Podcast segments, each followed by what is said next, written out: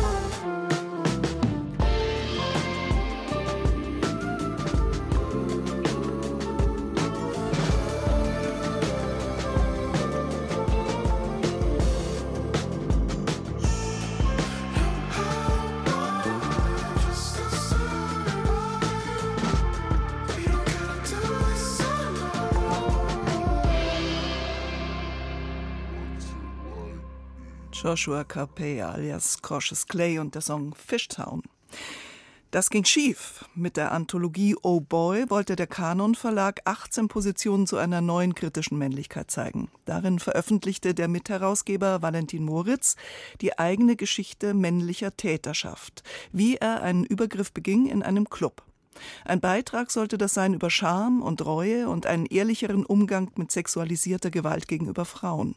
Das Problem, die Frau, die Valentin Moritz sexuell angegriffen hatte, wollte nicht, dass er darüber schreibt. Der Text Ein glücklicher Mensch erschien trotzdem. Die Debatte in den sozialen Netzwerken sprang auf die Medien über, der Verlag hat jetzt die Auslieferung des pinken Bändchens gestoppt. Oh boy. Wie ernst muss man die neue kritische Männlichkeit also nehmen? Ist das nur ästhetisches Posen, die alte toxische Männlichkeit im neuen Gewand? Oder auf dem langen Weg durch die patriarchalen Häutungen ein erster kleiner, leider verstolperter Trippelschritt? Es reicht wohl nicht, wenn Männer im luftleeren Raum um sich selbst kreisen. Das meinen Simon Sahner und Berit Glanz, die ihren Kommentar deswegen zusammengeschrieben haben. Betrachtet man den Stand der selbstkritischen Männlichkeit einmal genauer, muss man sich fragen, wie weit wir, wir Männer, eigentlich wirklich gekommen sind. Der Schauspieler Lars Eidinger färbt sich die Fingernägel und wird dafür gefeiert, mit Normen zu brechen. Modefirmen bringen Röcke und Kleider heraus, die Männer auch mit Stolz tragen. Männer gehen in pinker Kleidung in den Barbie-Film und auch ein Cis-Mann bestellt schon mal einen bunten Cocktail. Das ist toll. Das sollte so sein und es ist gut, dass wir als Gesellschaft so weit sind.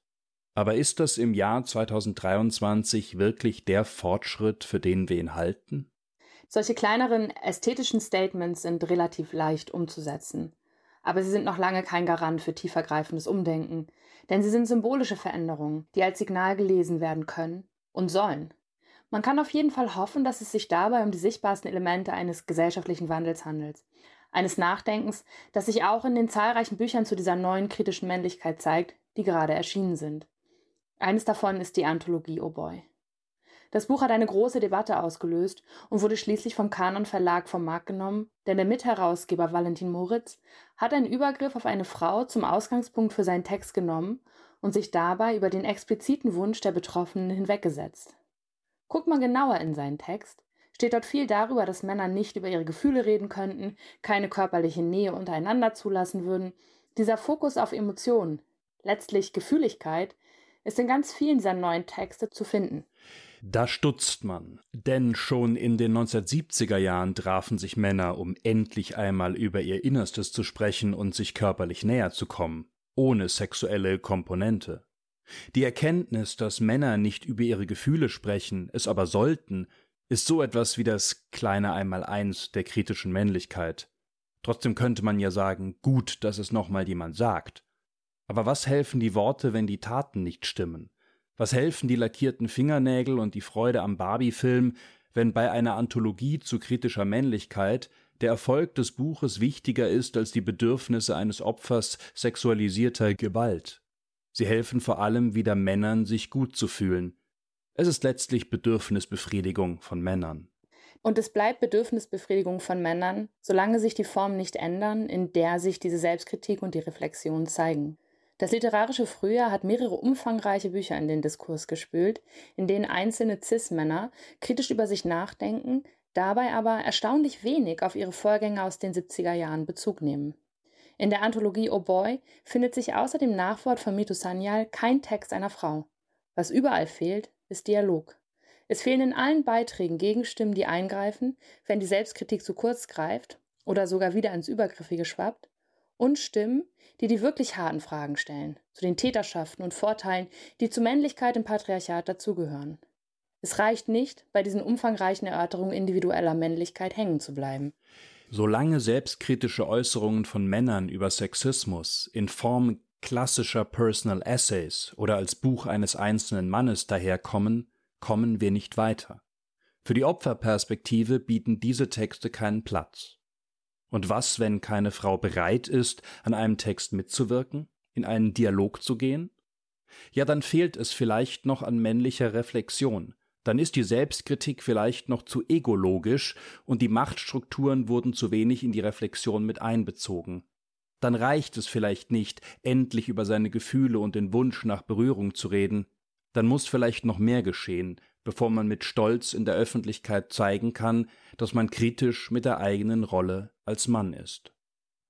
Ein kritischer Blick auf die neue kritische Männlichkeit von Simon Sahner und Berit Glanz. Es hätte auch ein Film über toxische Männlichkeit werden können. Letzten Winter kam She Said in die Kinos. Maria Schraders Film über den Fall des Hollywood-Moguls Harry Weinstein und sein System sexuellen Missbrauchs. Hollywood-Kino über Hollywood von einer deutschen Regisseurin, die eigentlich auch Schauspielerin ist aber in den letzten Jahren konsequent als Regisseurin eigene Filme gedreht hat. Maria Schrader wird sie präsentieren auf dem Fünf Seen Filmfestival, das heute Abend für die nächsten neun Tage eröffnet wird. Und auch zum Thema Hat Film ein Geschlecht wird sie diskutieren. Ich konnte Maria Schrader vorab sprechen. Der Weg von der eigenwilligen Schauspielerin zur eigenwilligen Regisseurin scheint so organisch, dass ich von ihr wissen wollte, ob es da eine große Kraft gegeben hat, die sie in diese Richtung gezogen habe. Also ich würde sagen, dass es schon in meiner Theaterarbeit sogar bevor ich überhaupt an die Schauspielschule nach Wien gegangen bin, habe ich in der Schule Theater gespielt und habe mich schon dort eigentlich eingemischt. Und die ersten Filme, die ich dann gemacht habe in Berlin, als ich von Wien nach Berlin gekommen bin, die habe ich damals schon mitgeschrieben und mit, ja, erfunden, vielleicht kann man sagen, oder mit begleitet und habe mich ähm, begonnen zu interessieren für das Machen. Ich habe der erste Impetus war, an Drehbüchern mitzuschreiben, um mir selbst auch Arbeit als Schauspielerin zu verschaffen. Also ich habe meine ersten ganzen Rollen, die ich in Filmen gespielt habe, habe ich selber geschrieben und das wissen nicht so viele Leute. Aber insofern haben Sie recht, es ist eigentlich ein organischer Prozess gewesen, dass ich dann irgendwann eine Co-Regie gemacht habe, dass ich mich für verschiedene Gewerke des Filmemachens interessiert habe und inzwischen halt selbstständig auch die Regie übernehme. Mhm. Und im letzten Jahr ist sogar auch Hollywood auf Sie aufmerksam geworden. Sie haben den Film She Said gedreht über die beiden Investigativjournalistinnen der New York Times. Das waren Jodie Cantor und Megan Towie, die Harry Weinstein zu Fall gebracht haben, indem sie eben die beteiligten Schauspielerinnen zum Reden brachten und damit auch die MeToo-Bewegung in Gang gesetzt haben. Das ist ja der erste Film, den Sie für Hollywood gedreht haben, über den Sturz eines Hollywood-Moguls. Wie geht man daran, so innerlich? Es war eine große Überraschung, dass diese Geschichte, dieses Drehbuch tatsächlich auf meinem Schreibtisch landete. Das hat mit dem Erfolg von Unorthodox zu tun gehabt, mit der äh, Serie, die ich für Netflix gedreht habe. Ich glaube aber, dass es nicht alleine mit dem Erfolg zu tun hatte, sondern es ist auch inhaltlich gibt es Verwandtschaft. Also es ist ein delikates Thema. Es geht um eine weibliche Perspektive. Bei Unorthodox geht es um dysfunktionalen Sex in der Ehe. Hier geht es um sexuellen Missbrauch. Ich, sagen wir mal, war durchaus eingeschüchtert, auch von der Maschinerie Hollywood. Ich war sicherlich auch zumindest voller Respekt vor der Tatsache, dass alle Personen, die in diesem Film vorkommen als Charaktere tatsächliche noch in der Welt lebende Personen sind. Das ist ja schon eine große Verantwortung. Und da ging es dann natürlich auch darum, es möglichst gut und glaubwürdig zu machen. Ja. Es geht ja um diesen Machtmissbrauch. Was war Ihnen da wichtig zu zeigen? Also ich denke, dass wir uns vollkommen verabschieden von einer relativ traditionellen Erzählweise, nämlich der großen Faszination für die Täter. Der Täter kommt in diesem Film eigentlich nicht vor, sondern es sind vor allem Frauen, die dort zu Wort kommen und äh, die Möglichkeit haben, ihre Geschichten zu erzählen und ihre Erlebnisse zu teilen. Und ich denke, im Gegensatz zu journalistischer Arbeit hat der Film natürlich die Möglichkeit, etwas emotional mitzuerleben. Ich glaube auch, dass der Film deutlich macht, warum es so schwierig ist, darüber zu sprechen, wenn man sowas erfahren hat und warum das manchmal so lange dauert. Also Ashley Judd, die ja tatsächlich nicht mehr gearbeitet hat in dieser Form, wie sie vorher gearbeitet hat, nachdem sie das Wort erhoben hat gegen Harvey Weinstein, die spielt selber in dem Film mit und sagt auch ganz deutlich, dass sie eigentlich mit der Konsequenz umzugehen hatte, ihre künstlerische Stimme, ihren eigentlichen Beruf nicht mehr ausüben zu können. Und das ist natürlich furchtbar. Mhm. Ein anderer Film, der, ähm, glaube ich, auch sehr wichtig war für Sie, also auch für den ähm, vielleicht Verlauf Ihrer Karriere, war Vor der Morgenröte 2016. Das sind die letzten Jahre von Stefan Zweig im Exil, wo Stefan Zweig sich dann mit seiner zweiten Frau das Leben genommen hat. Josef Harder spielt ihn ganz toll. Da finde ich so faszinierend, dass es ja eigentlich auch um Kommunikation und um Reden und um Schweigen geht und dass eigentlich so Themen anklingen, die heute so fürchterlich virulent sind. Wie verhält man sich Hass gegenüber oder wie differenziert man Täter oder kann es vielleicht auch gar nicht? Also wie verhält man sich überhaupt? Das ist wirklich sehr schön, wie Sie das sagen. Also das ehrt mich und es freut mich auch. Also wir haben diesen Film begonnen zu schreiben im Jahr 2012, glaube ich. Er kam dann raus, als diese großen Flüchtlingsbewegungen eben nach Europa drängten. Und es ist eben erst 70 Jahre her, als die Menschen versuchten, aus Europa zu fliehen. Und äh, es ging uns genau um das, was Sie sagen. Dieses Leben im Exil, der Sprachverlust.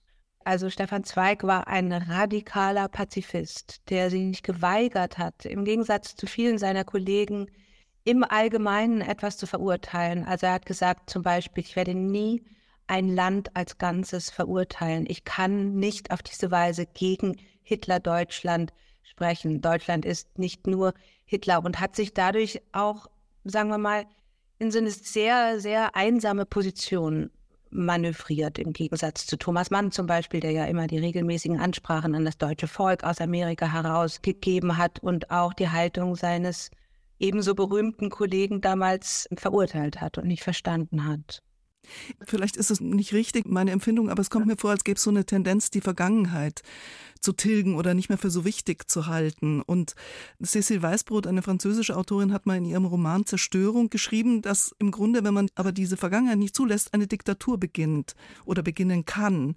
Wie wichtig ist Ihnen, also in so eine Vergangenheit hineinzuführen? Ich interessiere mich in dem Moment, wo ich einen in Anführungsstrichen historischen Film mache, vor allem für die Verbindung zum Jetzt. Und Stefan Zweig ist ein großer Redner, ein unglaublicher Schreiber gewesen und ist verstummt in einem Moment, wo die Welt sich um ihn herum radikalisiert hat und es nur noch schwarz oder weiß, ja oder nein gab. Und er und seine ganze Kunst, und ich glaube, das gilt ja für in vielen Bereichen, auch für sehr viele Menschen heutzutage, die eigentlich nach der Differenzierung suchen, nach den verschiedenen Graustufen zwischen Schwarz und Weiß. Und Stefan Zweig hat damals immer auf die Differenzierung bestanden. Ja, und das finde ich interessant, auch für unsere Welt heute. Sie haben auch einen Film gemacht, die Verbindung vom Jetzt in die Zukunft, nämlich Ich bin dein Mensch. Im Grunde genommen spielen Sie in Ihrem Film das Thema künstliche Intelligenz sehr konkret und handfest durch. Also ein Android oder ein Roboter wird auf seine Tauglichkeit als Lebens- oder wenigstens als Liebespartner getestet. Alma wehrt sich dagegen ein bisschen gegen dieses Experiment. Sie haben für das Drehbuch, das haben Sie zusammen mit Jan Schomburg verfasst, unter anderem auch den Bayerischen Filmpreis bekommen ist ein Film, wo man das Gefühl hat, sie hatten sehr viel Spaß bei diesem Drehbuch, das so konkret zu machen, ein so abstraktes Thema. Ja, also es ist eine romantische Komödie, so haben wir das betrachtet. Es ist die Liebesgeschichte zwischen einer Frau und einem Roboter in schön anzusehender Menschengestalt in Form von Dan Stevens. Und es ist natürlich eine humorvolle Frage nach, was ist eigentlich die Liebe? Und wenn der Roboter von einem Menschen zumindest optisch nicht mehr zu unterscheiden ist, was ist die Grenze des Vorstellbaren oder gibt es da überhaupt eine Grenze? Wie kann eine Liebe aussehen mit einer Maschine, die für nichts anderes existiert als für unser Glück? das sind ähm, natürlich schöne und auch weitgehende Fragen, die wir versucht haben, in einer ja, romantischen Komödie zu untersuchen. Und eben nicht mit Angst vor der künstlichen Intelligenz dann. Naja, es ist natürlich eine traditionelle Erzählung, dass der Mensch Gott spielt und sein Ebenbild erschafft. Die ewige Angst des Menschen, dass die eigene Kreatur stärker werden könnte, uns überlegen, dass die KI sozusagen am Ende des Tages uns, die Menschheit, zerstören wird. Wir haben das hier mal anders gedacht. Also der Tom ist ganz zufrieden mit seiner Funktion und sehr, sehr klug. Der kann sehr, sehr, sehr viel mehr als Alma.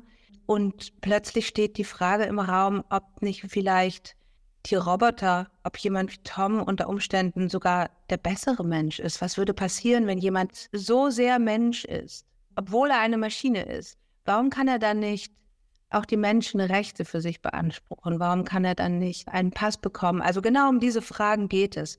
Jemand, der verzeiht, der ohne Aggression, ohne den Drang, jemand anders zu beherrschen, existiert. Was würde passieren, wenn ein Kollektiv wie Tom bestimmte politische Entscheidungen treffen würde? Zum Wohle der Menschheit. Und wir sind ja alle gewahr, was eigentlich zum Wohle der Menschheit unter anderem entschieden werden müsste. Und gleichzeitig sind wir alle zu sehr mit unserem eigenen Glück, mit unserem eigenen Wohlstand, mit unseren eigenen Bedürfnissen beschäftigt, um da wirkliche oder fundamentale Abstriche um zu so etwas bereit zu sein.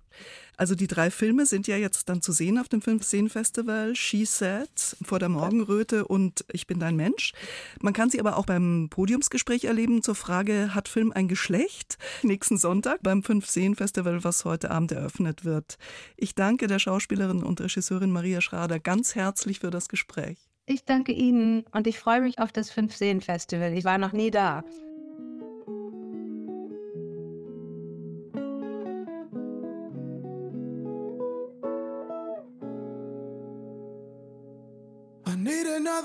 Half like I need you. Not too many sober nights, I'm wound up tight. But you're the answer. You want a good life and a little screw. To change your mind, the bulb is bright. You're the answer. We revel in the silence on our own little islands, but we can't be alone. Intentionally, yeah. But a change won't fix what our minds don't want. And the weight won't give, but it's giving me something. I need another half like I need you.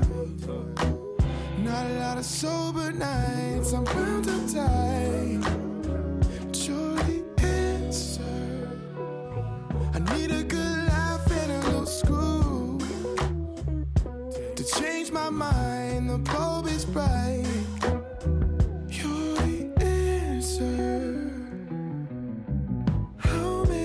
time.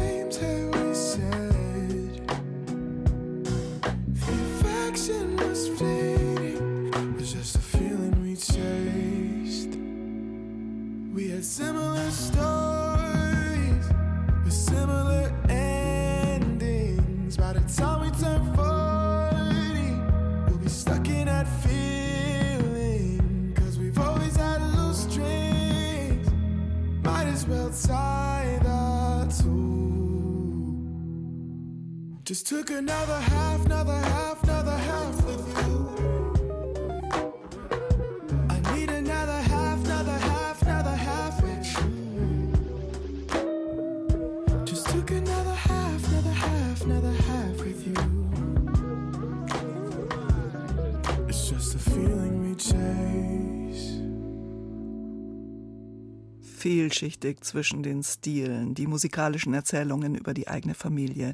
Das Album Carpe von Cautious Clay. 8.52 Uhr ist es. Sie hören Bayern 2, die Kulturwelt. Jeanne du Barry war ein Straßenmädchen und wurde die Kurtisane des Königs. Kein ungewöhnlicher Lebenslauf im monarchistischen Frankreich. Nach MeToo und zaghaften Ansätzen, das Patriarchat in die Schranken zu verweisen, erscheint der Blick auf Versailles und seine erotischen Spiele allerdings eher verzopft. Die 47-jährige französische Regisseurin Mai Wen hat den Stoff dennoch verfilmt, mit sich selbst in der Hauptrolle der jungen Gespielin und ausgerechnet mit Johnny Depp in der Rolle von Louis XV.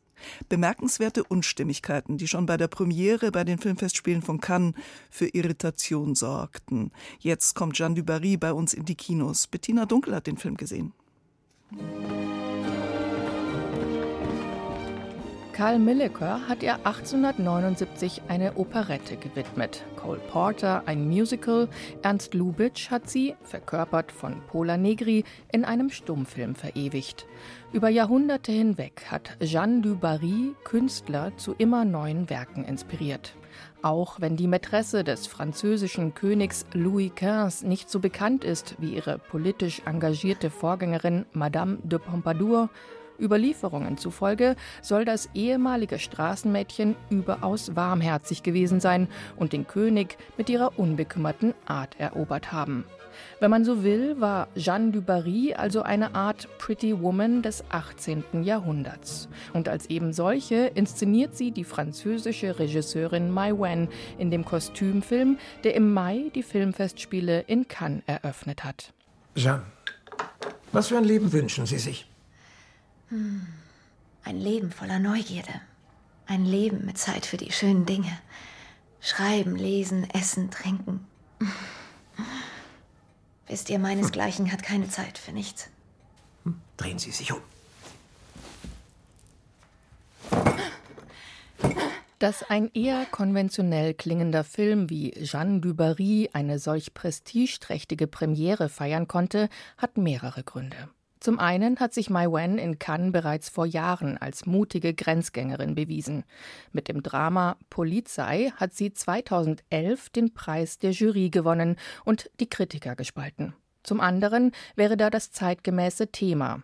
Eine selbstbewusste junge Frau kämpft sich unbeirrt nach oben, trotz dem Patriarchat und gesellschaftlichen Konventionen, das gepaart wird mit einer für Cineasten eher pikanten Mischung aus Melodrama und französischer Frivolität. Madame ist des königlichen Bettes würdig. Gut. Monsieur? Ich würde trotzdem empfehlen, Sie mehrere Tage unter Quarantäne zu stellen, falls Geschlechtskrankheiten auftreten. Danke, aber wir belassen es dabei. Und was passiert als nächstes? Sie probieren mich aus, nicht? Und dann wäre da natürlich noch Johnny Depp. Der Hollywood-Star, der durch die Vorwürfe häuslicher Gewalt und seinen öffentlich ausgetragenen Rosenkrieg ins Abseits geraten ist, spielt in Jeanne du Barry erstmals wieder eine größere Rolle, nämlich Louis XV höchstpersönlich.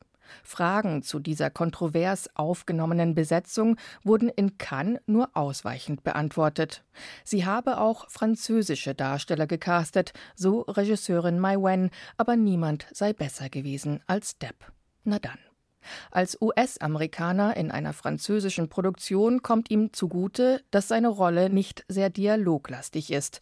Seine Aufgaben bestehen weniger darin, wortmächtig die Staatsangelegenheiten zu lenken, als vielmehr mit müdem Blick im gepuderten Gesicht die zahlreichen höfischen Intrigen abzuwinken und insbesondere dafür zu sorgen, dass seine von Adel und Familie verachtete Mätresse in Versailles an seiner Seite ist.